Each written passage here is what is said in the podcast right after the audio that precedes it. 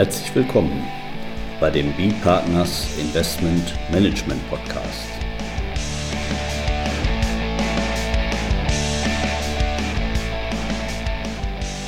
Immer wieder Mittwochs, kurzer Wochenrückblick, was in unserer Beratungspraxis besonders interessant war. Unser Thema heute: Änderungen in den Luxemburger Fondsgesetzen mit Harald Kuhn, Partner bei B-Partners. Und Carsten Bödecker, ebenfalls Partner bei B-Partners. Ja, ganz bunte Kiste hier mitgebracht mit unterschiedlichen Puzzleteilen. Wir haben was Neues aus Luxemburg zu berichten.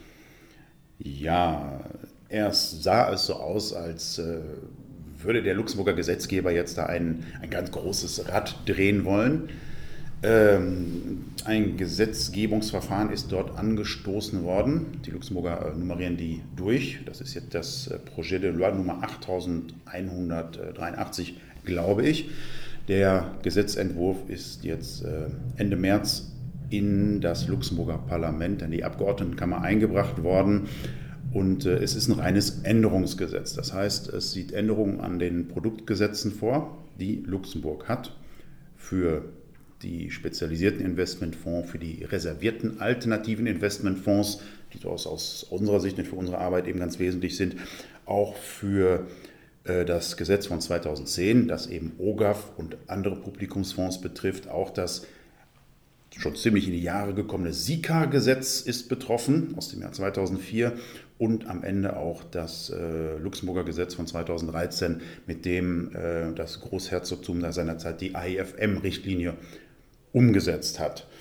Ähm, ja, das ist ein, ein ziemliches Gehassel, wenn man sich diesen äh, französischsprachigen Gesetzentwurf erst einmal anguckt, äh, bis man da äh, ähm, in der Systematik der, der Änderungsbefehle äh, und mit, mit den Übersetzungen und Verifizierungen anhand der, äh, der, der äh, Texte, die die CSSF da in Französisch bereitstellt, auch alles nochmal überprüft hat.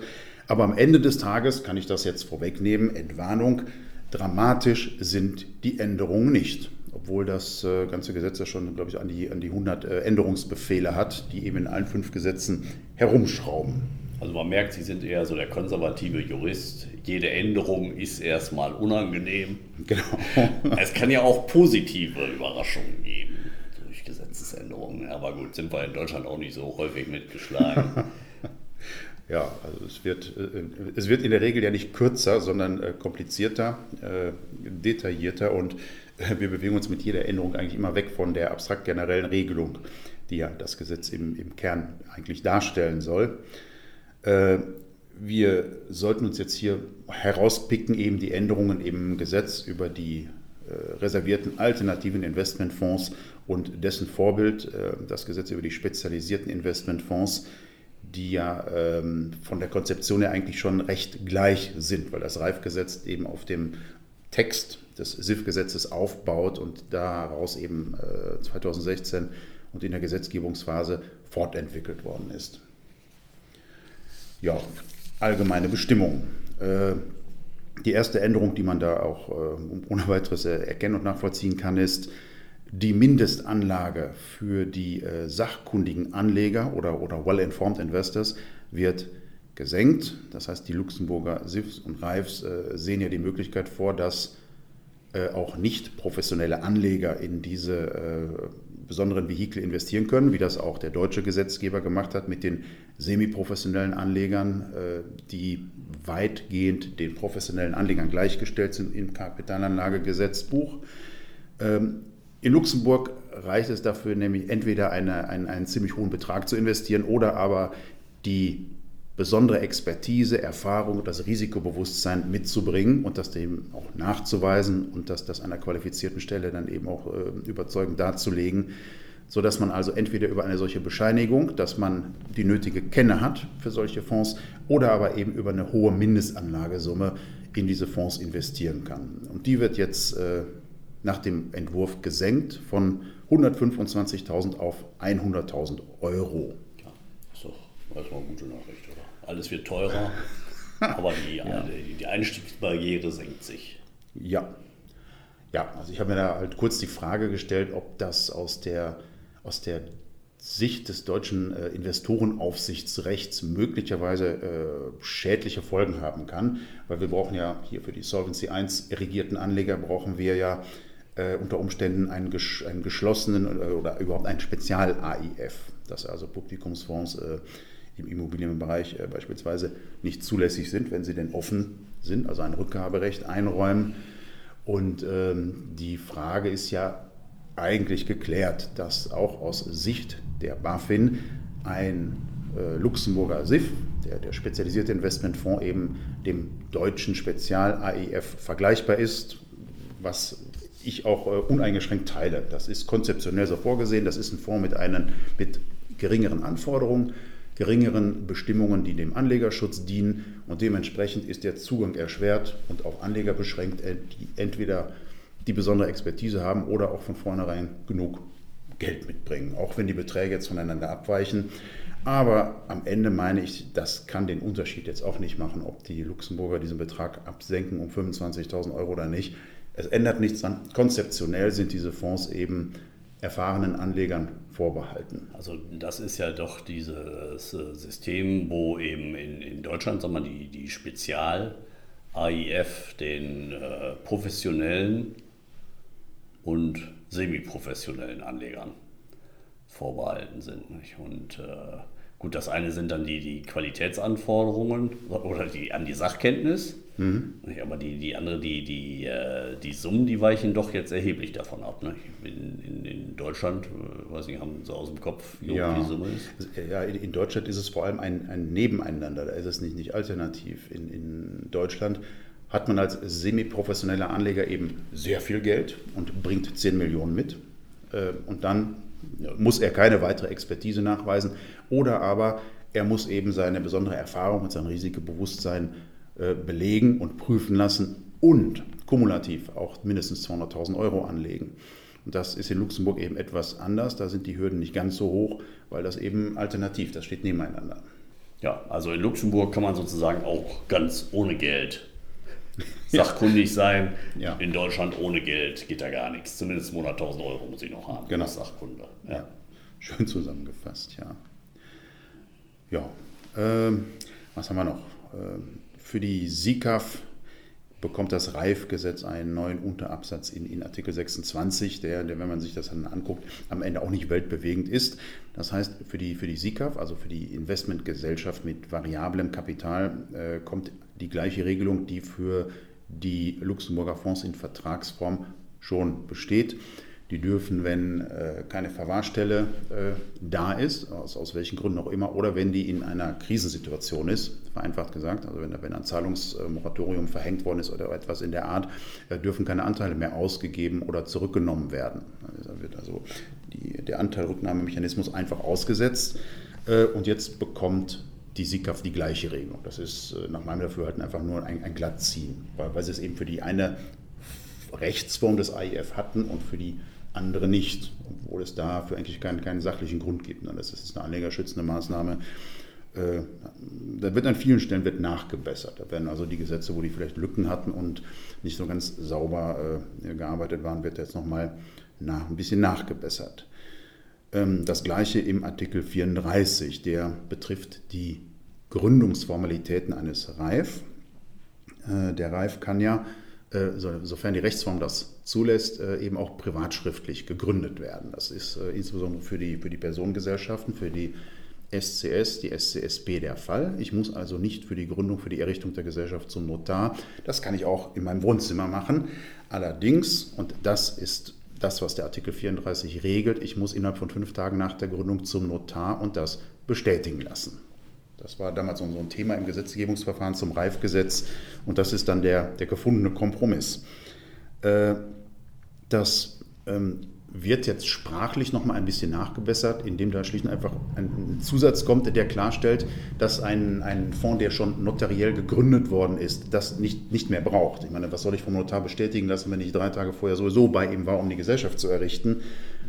War eigentlich klar, aber ist jetzt noch mal äh, ausdrücklich einbezogen worden. Gibt es denn da auch was zu Änderungen? Also wenn ich jetzt am bestehenden Gesellschaftsvertrag etwas ändere, Da ist ja eigentlich so der Grundsatz, so wie ich da reingekommen bin, so muss ich auch wieder reingehen. Also habe ich mich am Anfang für privatschriftliche Gründung entschieden. Dann kann ich in diesem privatschriftlichen Modus bleiben. Habe ich mich am Anfang für eine Beurkundung entschieden, dann muss ich auch bei der Beurkundung bleiben. Im Reifgesetz steht dazu nichts, aber dass der Grundsatz aus dem, aus dem allgemeinen Gesellschaftsrecht kommt, das äh, ist, ist, ja durchaus vorstellbar. Das Reifgesetz im Grunde genommen zieht das nur nach, äh, wenn es da um die Fristen geht weil ich ähm, nach, nach der Gründung eines Reif äh, innerhalb einer bestimmten Zeit die Unterlagen zum äh, Gesellschaftsregister, zum RESA anmelden muss. Also ich muss die Unterlagen vorlegen und dafür sorgen, dass das innerhalb einer Frist äh, dann auch dort veröffentlicht wird.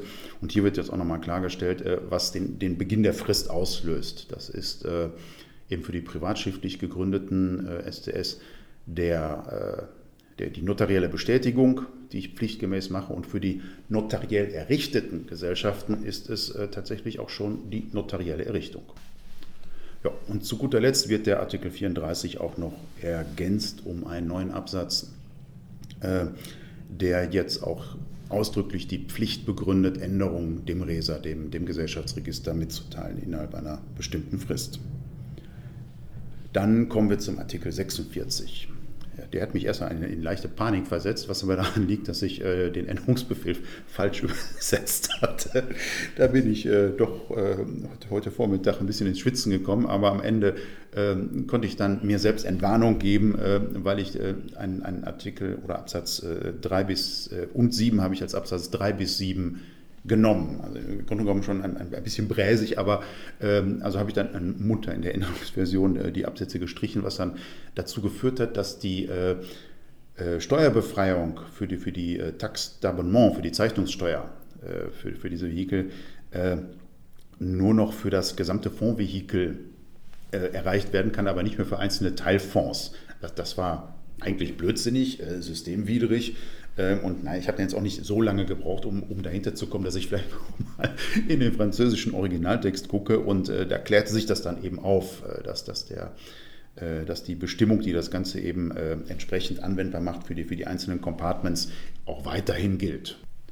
Ja, Tax d'Abonnement.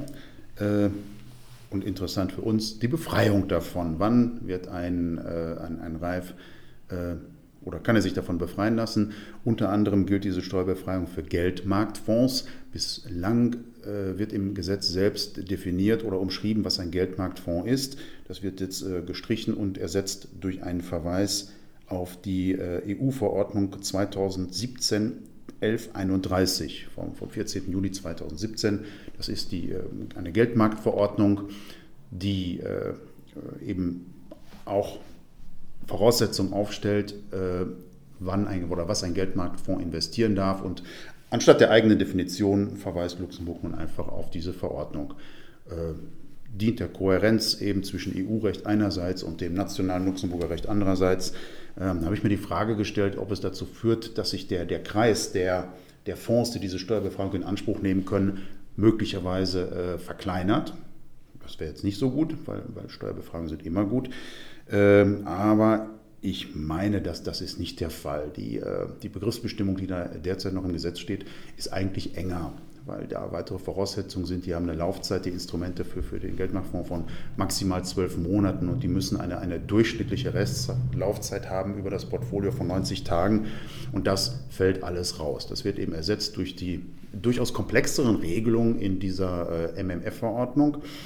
Aber am Ende äh, sind die Laufzeiten da länger, das sind die 397 Tage, die, die auch in, in, in anderem Kontext in der europäischen Regulierung so festgelegt sind. Und diese 90 Tage äh, über das Portfolio an Restlaufzeit entfallen auch. Das heißt, tendenziell müsste eigentlich der Anwendungsbereich für die Steuerbefreiung sogar etwas größer werden. Aber ich glaube, am Ende zieht sich die Wurst vom Brot, weil eben seit 2017 äh, äh, die, die, Geldmarktfonds, also ich hatte das auch nicht so auf dem Schirm, die Geldmarktfonds in der EU, wenn die äh, als solche operieren wollen, eben auch zugelassen sein müssen nach dieser Verordnung.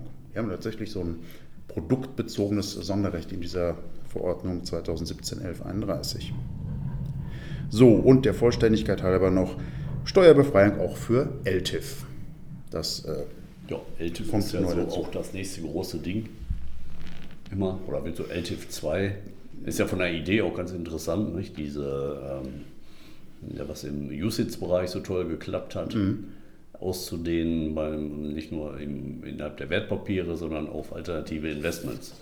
Aber gut, ob da der große Durchbruch kommt, muss man sehen. Ja, aber äh, ja, da gebe ich Ihnen recht, das sehe ich auch so. Das wird so the next big thing, dass man eben, äh, wie nennen Sie, Private Markets oder Private Funds eben auch für, für Privatanleger zugänglich machen. Und der LTIF ist durchaus eine Möglichkeit, äh, wie man das eben hinbekommt. Dass man Fonds, die bislang ähm, eigentlich nur in der institutionellen Welt zu finden waren, auch für den Kleinanleger attraktiv und zugänglich macht. Ja, dann hat man wieder den schönen Passport.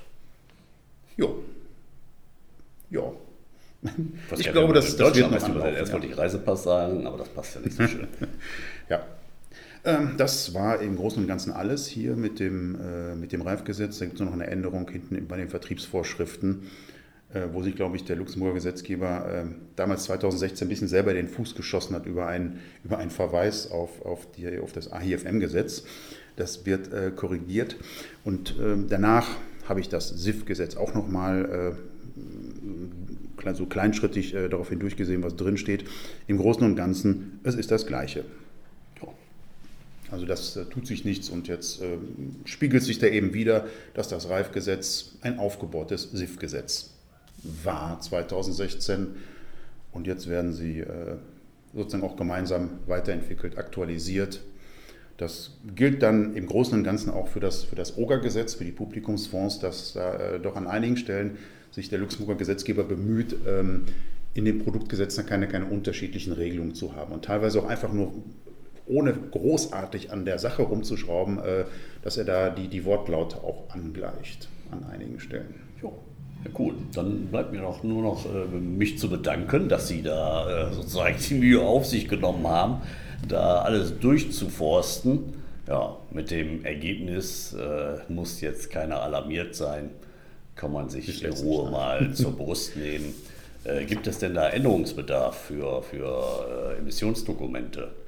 Was jetzt Anforderungen an die, muss man nichts machen, kann man so beibehalten. Das ist ja im Prinzip jetzt, ja, die Barrieren wurden ja gesenkt also kann man jetzt weiter senken dann, nicht, wenn man mhm. es direkt in seinem Dokument stehen hatte. Aber man kann es auch so belassen, wenn man damit leben kann. Ja. Also ich sehe keinen, keinen unmittelbaren Änderungsbedarf, weil auch, auch diese Well-Informed Investors sind eben aus Sicht der, der neueren Regulierung, so insbesondere eben aus Sicht der PRIPS-Verordnung, sind es ohnehin Privatanleger, weil es eben keine professionellen sind. Insofern wird es da jetzt weder besser noch schlechter. Ja, das sind nochmal entspannte Nachrichten. Ne? Dann denke ich, beschließen wir hier unseren Podcast, bedanken uns bei unseren Zuhörern und sagen Tschüss, bis zum nächsten Mal. Bis zum nächsten Mal. Tschüss.